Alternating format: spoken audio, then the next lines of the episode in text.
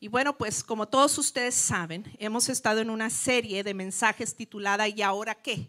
¿Verdad? Eh, basada en eh, el relato bíblico de Noé y ese diluvio universal. Después del diluvio, ¿qué? Hemos estado extrayendo enseñanzas importantes que las podemos aplicar eh, al día de hoy. Y bueno, pues considerando que es el Día del Padre, hoy vamos a hablar de Noé nuevamente y vamos a verlo como padre.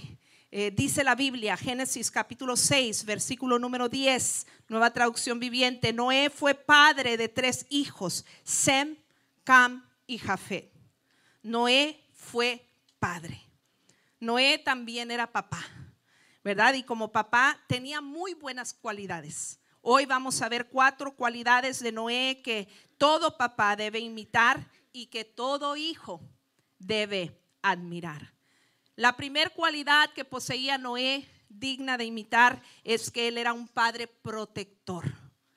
Él tenía esta cualidad, era un padre protector. Dice Génesis capítulo 6, versículo 17 y 18, mira, estoy a punto de cubrir la tierra con un diluvio que destruirá a todo ser vivo que respira. Todo lo que hay en la tierra morirá, pero confirmaré mi pacto contigo. Así que entren en la barca tú y tu mujer y tus hijos y sus esposas.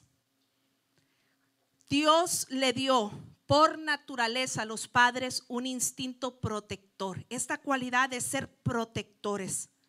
El hombre aunque es igual en valor que la mujer delante de Dios, el hombre fue diseñado diferente eh, de parte de Dios que, eh, que, la mujer. El hombre piensa diferente, el hombre eh, actúa diferente, el hombre se ve diferente, ¿verdad? Los padres y los varones, ellos tienen instintos y actitudes y fuerzas físicas que Dios les dio que les permite ser fuertes mentalmente, que les permite ser eh, fuertes en lo físico, que les permite ser eh, de un temple, que pueden servir de una forma sacrificial en sus hogares y que les permite ser protectores por naturaleza. Por eso no es inusual encontrar a hombres que cuando eh, le faltan al respeto a su esposa, luego, luego sale al frente a la defensa, ¿verdad? Y a proteger y a querer eh, defender o que no le toquen uno de sus hijos porque el padre luego, luego sale eh, a, la defensa, le aumenta la, la adrenalina y sale a defender lo que más ama. No es que sean peleoneros como a veces los juzgamos, no es que sean agresivos o de mal genio o enojones o de mal carácter, no.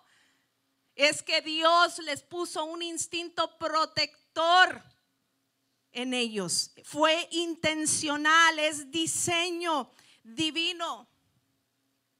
Cuando un hijo eh, se accidenta, por ejemplo, las mamás nos desmayamos, gritamos, nos jalamos el pelo, ¿verdad? Y, y hacemos, nos paralizamos, hacemos todo menos lo que debemos, ¿verdad? Sin embargo, encontramos a, un papá, ¿verdad? Ellos, eh, eh, ellos no, ¿verdad? Ellos, eh, ellos en cambio, el padre guarda la compostura, piensa rápido y actúa sensatamente, despliega una fuerza mental, ¿verdad? Y un temple extraordinario. Físicamente los hombres son más fuertes y eh, es muy común que un hombre vea a una mujer eh, cargando algo y, va a, la ayuda, aunque no sea alguien conocido, van a, ayudar, a procurar ayudar porque son fuertes físicamente.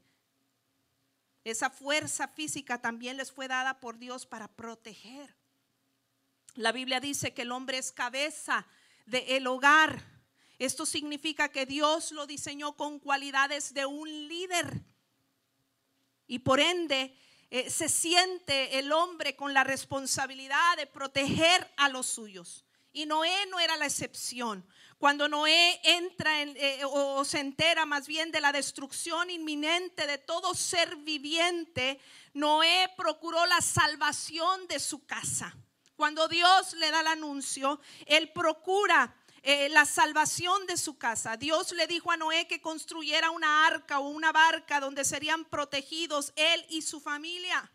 Y Noé no claudicó en poner manos a la obra. Luego, luego se puso a trabajar en este proyecto. No importaba todo el esfuerzo o el trabajo, porque si lee la descripción de Génesis 6, de las dimensiones y todos los detalles que el arca tenía que poseer, y no iba a ser cualquier tarea, pero no importaba el esfuerzo, no importaba el trabajo, no importaba el cansancio, no importaba el tiempo invertido. Esto implicaba salvación para los suyos y él tendría que realizar esta tarea. La salvación de su casa dependía de ello. Algunos piensan que la construcción del arca tomó 120 años basados en Génesis 6.3, eh, mientras que otros dicen, bueno, ahí fue el anuncio, pero la construcción no necesariamente, sacan cálculos de las edades de los hijos de Noé y dicen que podía haber tomado de 20 a 40 años eh, eh, la construcción del arca, pero sean 20, sean 40 o sean 120, eran muchos años para este, para este proyecto. No era cualquier proyecto. ¿verdad? Eh, eh, eh, era bastante tiempo para invertir en esta construcción. Noé pudo haber tenido en ese inter muchas razones por qué desanimarse y abandonar la construcción. Al fin y al cabo, nadie le creía, todos le rechazaban, seguramente lo juzgaban de loco y se burlaban de él. Eso ya en sí podría provocar desánimo. ¿Qué estoy haciendo? ¿Qué me hace pensar que esto va a pasar? Nadie nunca había visto lluvia.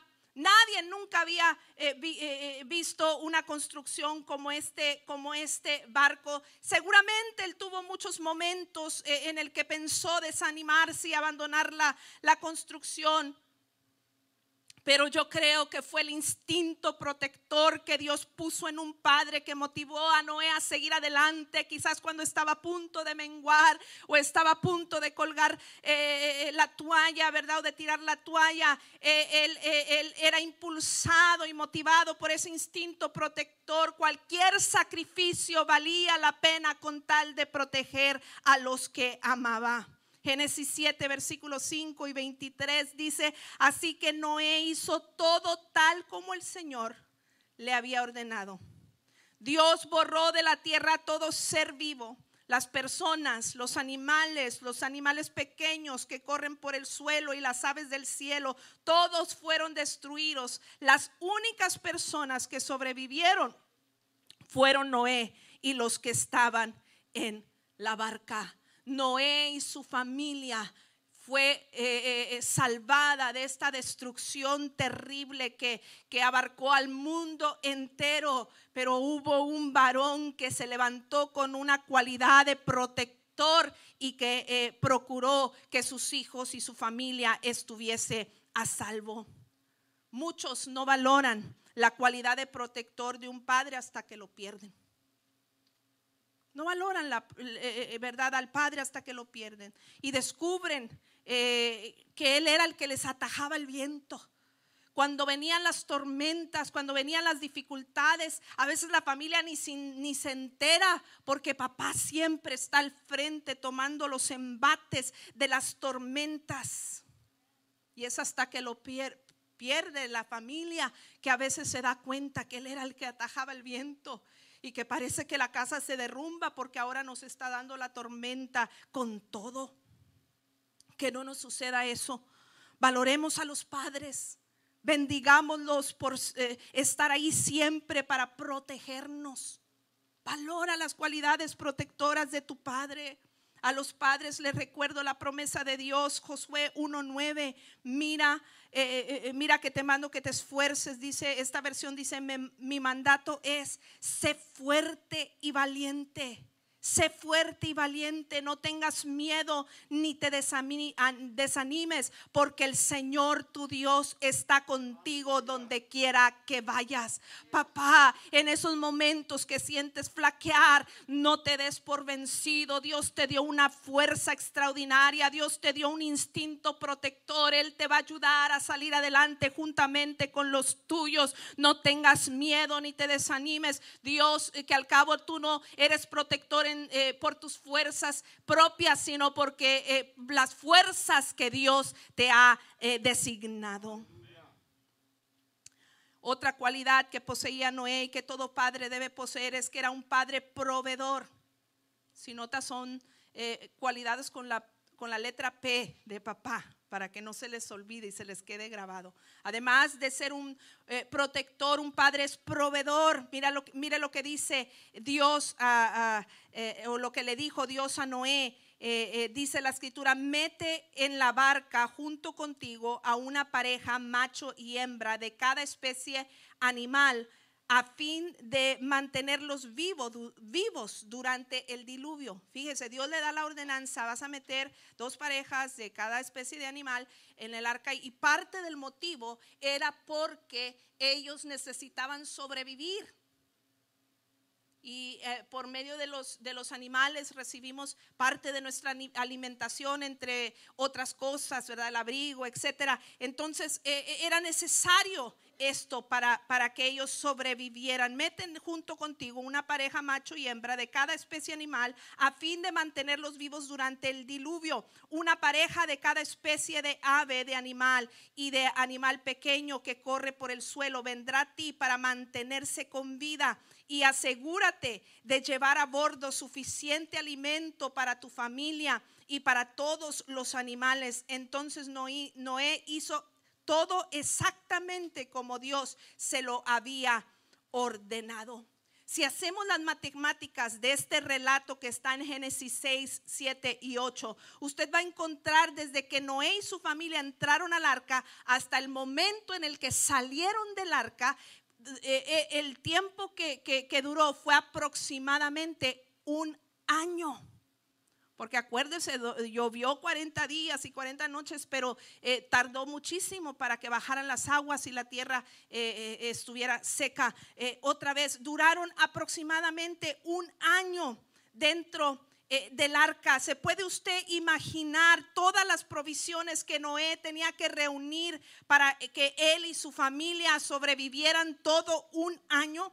Yo voy al mandado, al supermercado, ¿verdad? A hacer eh, eh, eh, la despensa de la casa. Y oiga, me gasto bastante y, somos seis y el sobrino siete, somos una familia de siete. Y, oiga, y, encuentro que traje bastante y a las dos semanas tengo que volver a ir. Y imagínese usted reunir provisiones para todo un año para que sobreviviera la familia. Tenía que ser muchísimo eh, eh, esfuerzo. Sin embargo, no encontramos a Noé quejándose delante de Dios diciendo es demasiada responsabilidad la que me estás eh, delegando. No, Noé ni se quejó ni tampoco esperó que alguien más lo hiciese por él. Él se responsabilizó como líder del hogar en proveer lo necesario para su casa.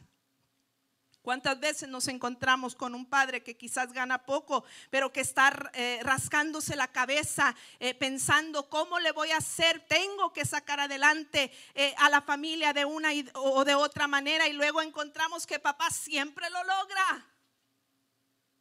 Qué extraordinario, porque Dios puso esa característica, característica esa, esa cualidad, vaya, ¿verdad? De ser este, el proveedor de la casa.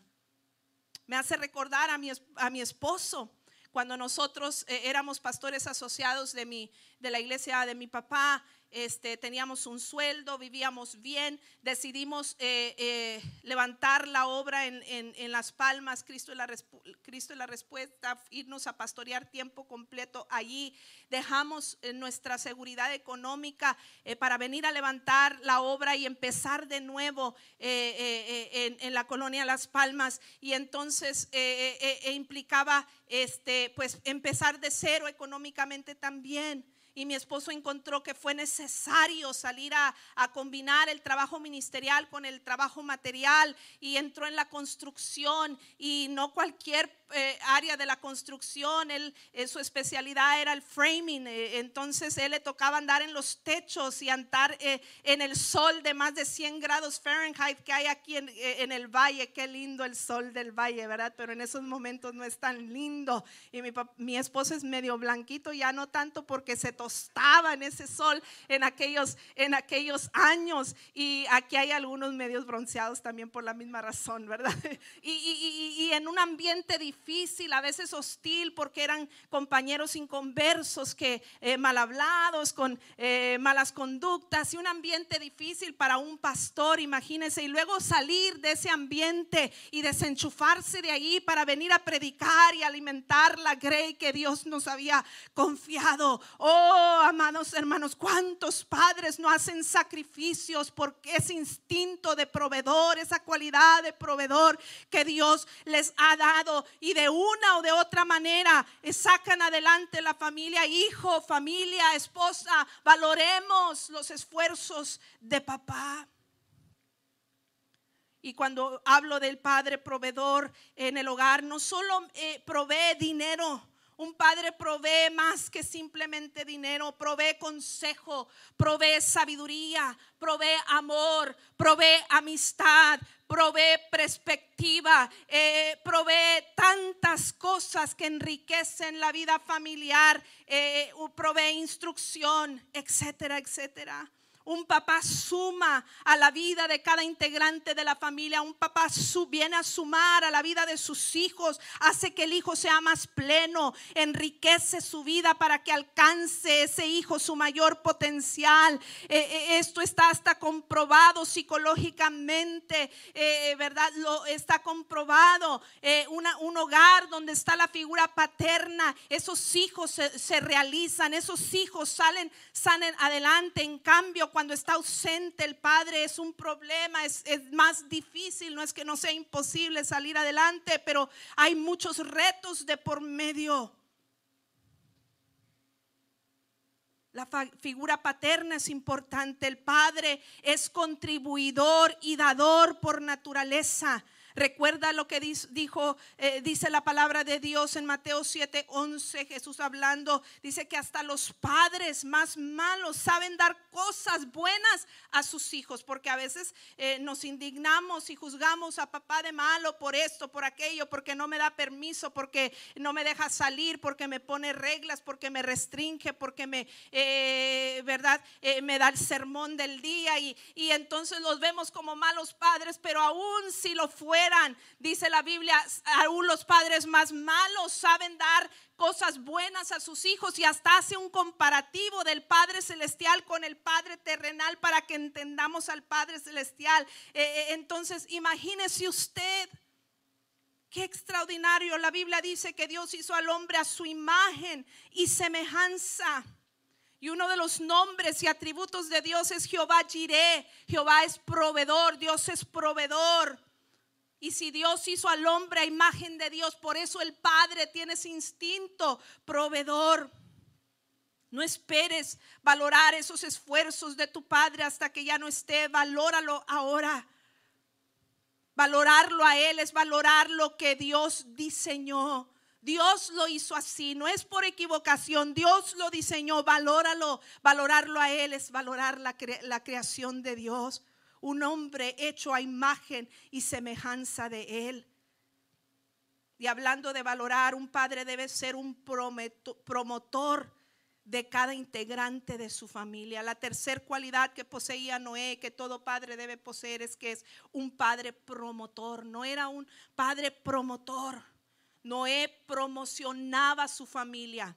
Noé contribuyó para que sus hijos y su familia llegara a otro nivel, para que no se quedasen estancados, sino que cumplieran el propósito de Dios para sus vidas. Noé provocó el avance y el éxito de los suyos. ¿Cómo? Primeramente valorando a cada integrante de la familia. El valor, el valorar a cada integrante de la familia es sumamente importante. Recuerden, Noé tomó muchos años en la construcción del arca. Esto era lógico dada la magnitud de la obra. Y todo papá que alguna vez haya construido algo o intentado construir algo sabe que se necesita ayuda. La esposa que le lee el manual mientras él está, eh, ¿verdad?, armando algo. El hijo que le sostiene la madera mientras él la clava. O simplemente el que le trae agua, ¿verdad?, eh, mientras él trabaja. Es lógico que Noé no iba a poder construir el arca sin ayuda. Sin embargo, la gente no iba a ayudarlo. no creían en su anuncio. Entonces, ¿cómo lo logró? La única explicación lógica a la que yo llego es que Noé delegó responsabilidades a sus hijos, valorando eh, las habilidades que cada uno de ellos tenía. De la misma manera, una vez que abandonaron el arca, eh, que entraron, perdón, en el arca, eh, es lógico que Noé no podía haberse encargado de todos los asuntos dentro del arca por todo un año. Imagínense el aseo de tal estructura la alimentación, el mantenimiento del arca, así como el cuidado de los animales, entre otras cosas. Y menos durante un año no lo iba a poder lograr solo. Seguramente no he hecho mano de su familia según sus virtudes y capacidades de cada uno. Seguramente había quien era bueno para la cocina y le asignaba esas tareas. Seguramente había quien le gustaba cuidar de los animales y se encargaba de esa, de esa área o hacía un rol. Incluso eh, eh, quiero pensar que las cosas que sus hijos no sabían hacer, él se tomó el tiempo, invirtió tiempo en enseñarles lo que no sabían, confiando en que ellos tenían la para desarrollarse. Esto me habla de un padre que promociona a cada integrante de la familia invirtiendo en ellos y apreciando y valorando sus áreas fuertes y su diversidad. Apreciación es determinación aproximada del valor de algo, aumento del valor o cotización de una moneda respecto a otra. En otras palabras, es darle el valor adecuado a algo o a alguien y si es posible aumentarlo. En el contexto de la familia es equivalente aprender a valorar las virtudes y aciertos de cada uno. Primera de Tesalonicenses 5:11 en la nueva versión internacional dice, por eso ámense y edifíquense unos a otros tal como lo vienen haciendo. Dios te invita, papá, a edificar a tus hijos Hijos, Dios te invita a edificar a tu Padre. Y luego dice, anímense unos a otros cada día, Hebreos 3:13. Anímense unos a otros. Anima a tu hijo. Eh, cuando acierta, anímalo. No te enfócate en sus aciertos, no te enfoques en sus eh, eh, errores. Y si hay un error, siéntate a enseñarlo, a hablarle, a corregirlo.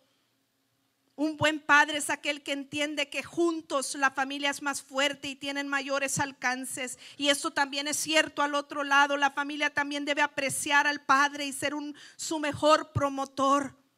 Que valoremos tanto a papá, que le saquemos lo mejor de él. Papá no tiene por qué ser un llanero solitario para después terminar cansado, frustrado, derrotado. Tenemos una falsa imagen que papá tiene que saberlo todo y poderlo todo. Y a manera de reconocimiento con frecuencia y más en el Día del Padre, eh, eh, decimos que papá es un héroe. Y a manera de elogio está correcta la expresión. Pero la realidad es que papá no nació con una capa sobre sus espaldas y un escudo en su pecho y habilidades para volar. La verdad es que papá camina sobre la tierra y la verdad es que papá tiene virtudes y defectos como los tenemos tú y yo. Él es humano. Ámalo como es. Ámalo como Dios lo hizo. Dios no lo hizo un Dios, Dios lo hizo un hombre. Dios lo hizo un ser humano. Acéptalo, valóralo, ámalo eh, con sus virtudes y enfócate en ellas y no en sus defectos. Noé delegó responsabilidad a cada uno de sus hijos, dándoles valor a cada integrante de la familia e indirectamente también los estaba preparando para una promoción. Tú que eres padre, Dios te confió a tus hijos pensando en que tú podrías aportar para su promoción, aunque esto implica tarde que temprano soltarlos. No nos gusta a veces, o a algunos, ¿verdad? Y más en nuestra cultura hispana, cómo nos cuesta soltar a los hijos, dejarlos volar, decimos, ¿verdad? Es difícil, pero parte de ser promotor es eh, soltarlos, dice Génesis 8, 15 y al 17. Entonces Dios dijo a Noé, todos ustedes y tu esposa y tus hijos y sus esposas salgan de la barca Suelta a todos los animales, las aves, los animales y los animales pequeños que corren por el suelo, para que puedan ser fructíferos y se multipliquen por toda la tierra. Dios les dijo, ahora sí ha llegado el momento, suéltalos Porque si no los sueltas, no van a cumplir el propósito divino de ser fructíferos y que se multipliquen y que cumplan el propio propósito de Dios para su vida. El tiempo llegó en la vida de Noé donde tuvo que soltar a sus hijos con tal de que fructificaran y se multiplicaran sobre la faz de la tierra. Dios no te dio el privilegio de ser papá tanto por ti, sino por tus hijos, para que tú los prepares por el, para el éxito. Por eso muchas veces el diablo te molesta, pero te molesta no para destruirte a ti, sino te molesta para destruir a tus hijos, porque sabe que si tú haces tu trabajo como padre, tus hijos serán una amenaza para el reino de las tinieblas. Dele un aplauso al Señor.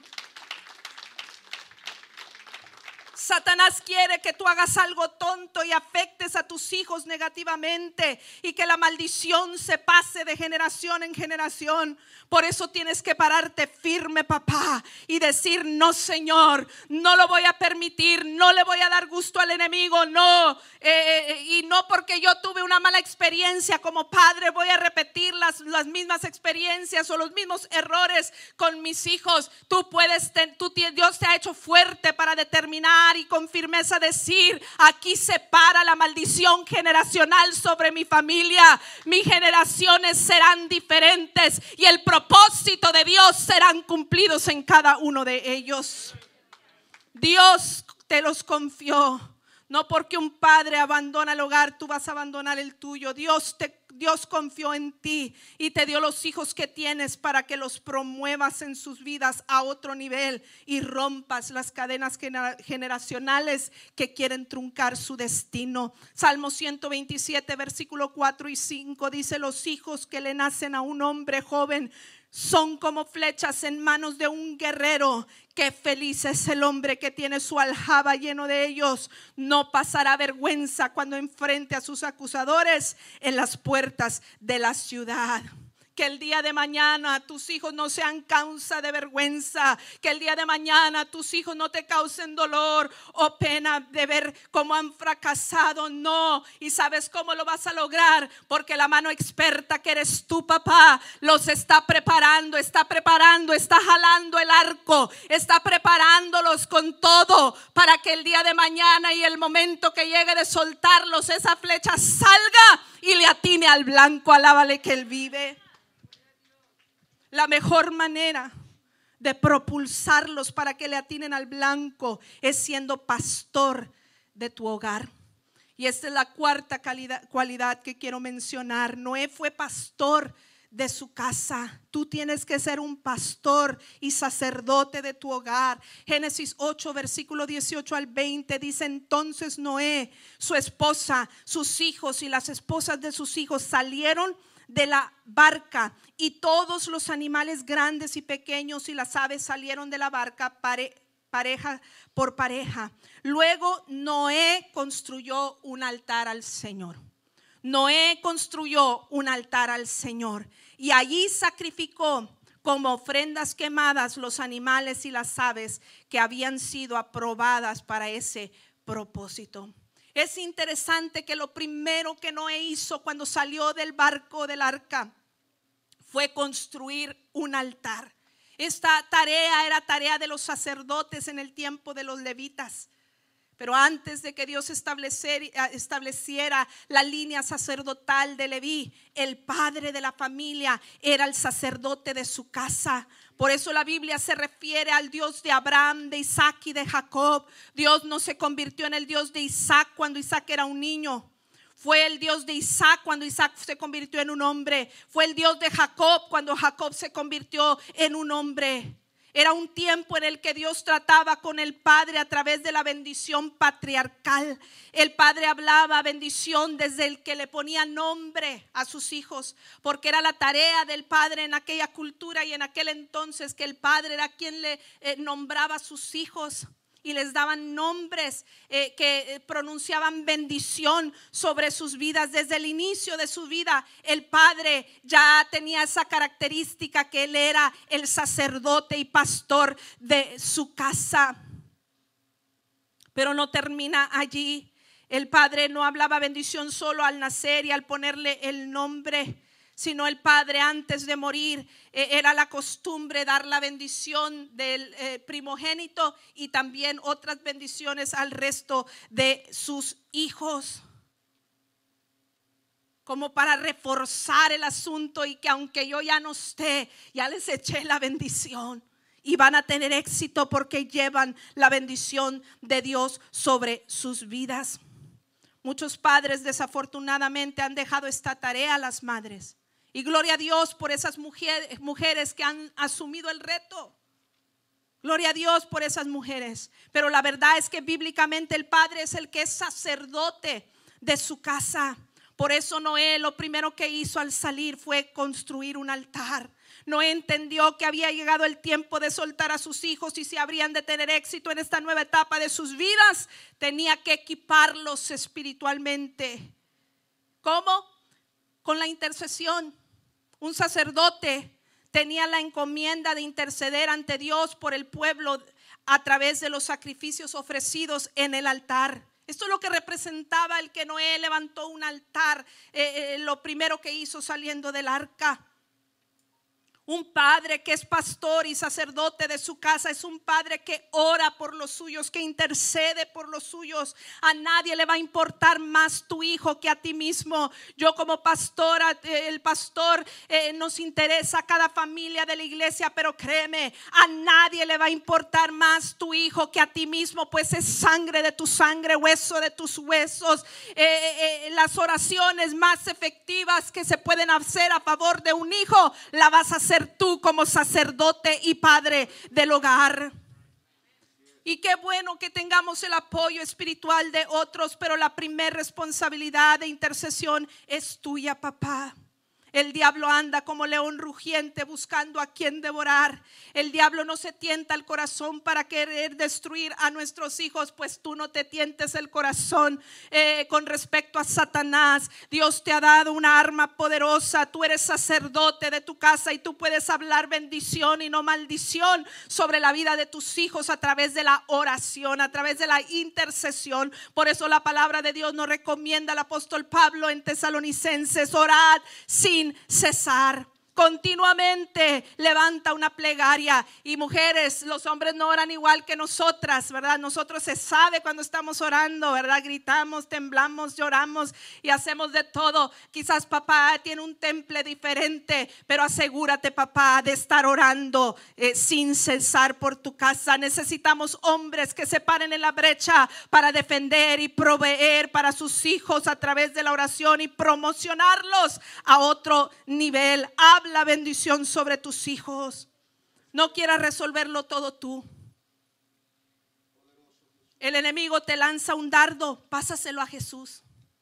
El poder tuyo, papá, eh, eh, eh, radica en, en, tu respaldo, que es Dios. El Padre es cabeza del hogar, pero sobre el Padre dice, la cabeza tiene que ser Cristo. El enemigo lanza dardos contra tu familia, pásaselos a Dios. Si pretendes resolver todo tú, tarde que temprano se, te sobrepasarán las circunstancias y te vas a quebrar.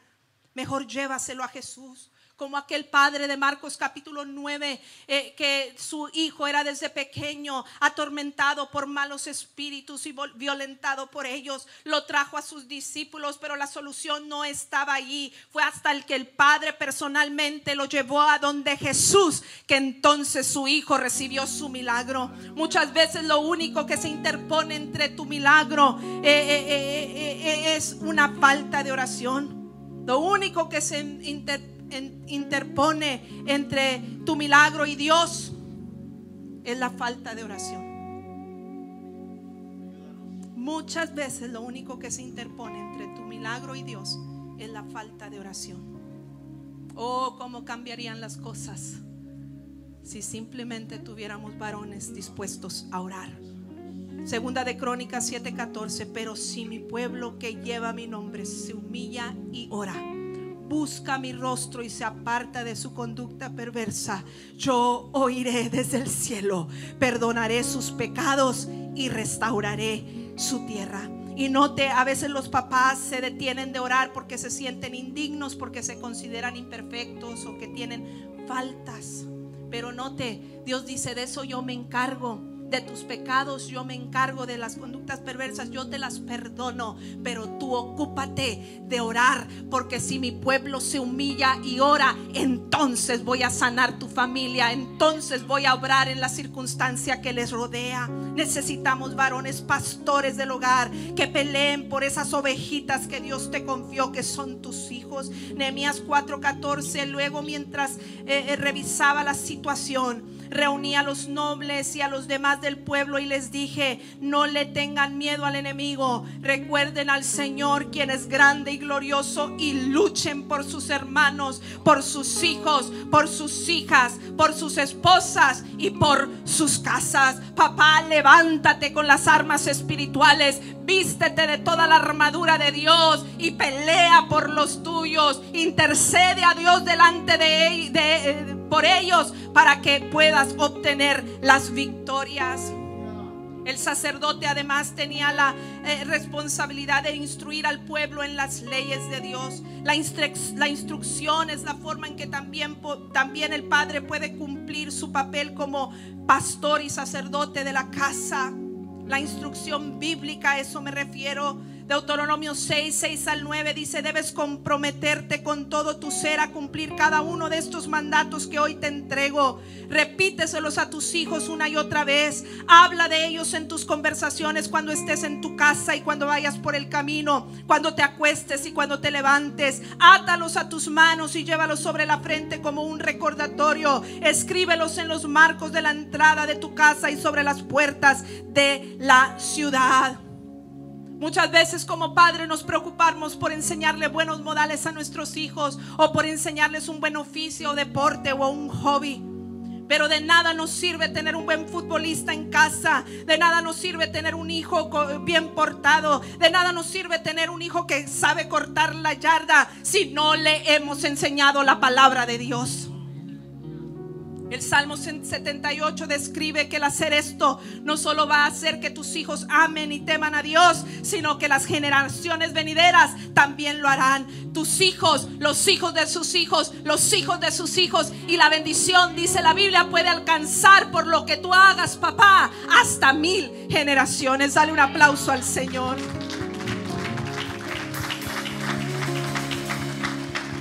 Y sabes, si aunado a esa instrucción está el ejemplo, no hay mejor enseñanza que, con la, eh, que damos con el ejemplo. ¿Cómo es que los hijos de Noé emprendieron esta aventura con su padre cuando todo mundo lo rechazaba y lo juzgaba de loco? Cuando nadie había visto llover y ni habían conocido un barco. ¿Cómo es que no se cansaron a lo largo del proceso? Estoy convencida porque habían visto la vida de su padre. Y dijeron, mi papá, si dice que Dios le habló es porque Dios le habló. Él vive lo que predica y a nosotros solo nos corresponde eh, seguir sus instrucciones y su guianza. Génesis 6:9 dice, este es el relato de Noé y su familia. No era un hombre justo, la única persona intachable que vivía en la tierra en ese tiempo y anduvo en íntima comunión con Dios. Un sacerdote tiene que, tenía que ser intachable en aquel entonces. Un padre de familia tiene que ser un pastor y un sacerdote que vive vive lo que predica. Póngase de pie mientras concluyo. La función de pastor o de sacerdote también incluía la adoración. Otra responsabilidad de los otros era, de los sacerdotes era ofrecer ofrendas de adoración a Dios. Como sacerdotes y pastores de tu casa es tu deber incluir, inculcar a tus hijos la adoración única y exclusiva del único Dios verdadero. Inculcarles a poner a Dios en primer lugar. No entendió que era crucial la adoración a Dios para el éxito de sus hijos. Y por eso inmediatamente saliendo del arca, construyó un altar. También dice la escritura, sigue diciendo cuando eh, construyó el altar, ofreció la ofrenda y dice el versículo 21, al Señor le agradó el aroma del sacrificio y se dijo a sí mismo, nunca más volveré a maldecir la tierra por causa de los seres humanos, aun cuando todo lo que ellos piensen, imaginen, se incline al mal desde su niñez. Nunca más volveré a destruir los seres vivos mientras la tierra permanezca. Habrá cultivos, habrá cosechas, frío y calor, verano, invierno, día y noche. Bendiciones necesarias para que haya fructificación y multiplicación, para que se cumpla el propósito de Dios sobre tu casa, sobre tu familia. Y es a partir de un sacerdote y pastor de su casa que inculca la adoración. Lo mejor que un padre puede dar a sus hijos es una herencia espiritual.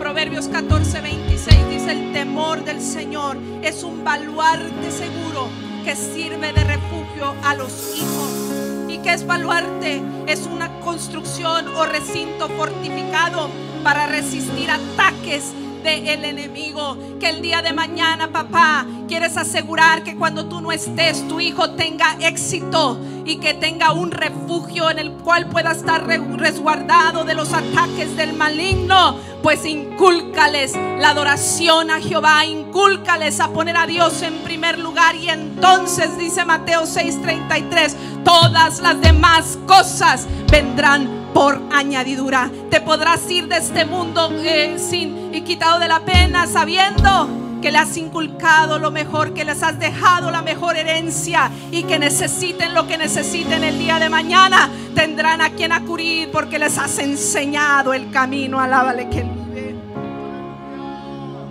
Oremos en esta hora por cada padre que Dios les ayude a ser proveedores, a ser protectores, a ser promotores y pastores de su casa. Y oremos por nosotros mismos, que Dios nos ayude a valorar esas cualidades que Dios ha dado por naturaleza a papá. Padre, en este momento estamos delante de tu presencia, agradeciéndote por esta palabra, que no vuelva vacía, Señor, que lleve fruto y fruto abundante, Señor que cada papá aquí presente, Señor, sea bendecido por ti, porque ha tenido esas cualidades y las ha echado a andar en su casa. Y si alguno carece eh, de algo en estas áreas, Señor, dótalo más, bendícelo más, ayúdalo más, Señor, para que cada día Él pueda contribuir a la de bendiciones que tú tienes reservadas para su familia, Señor.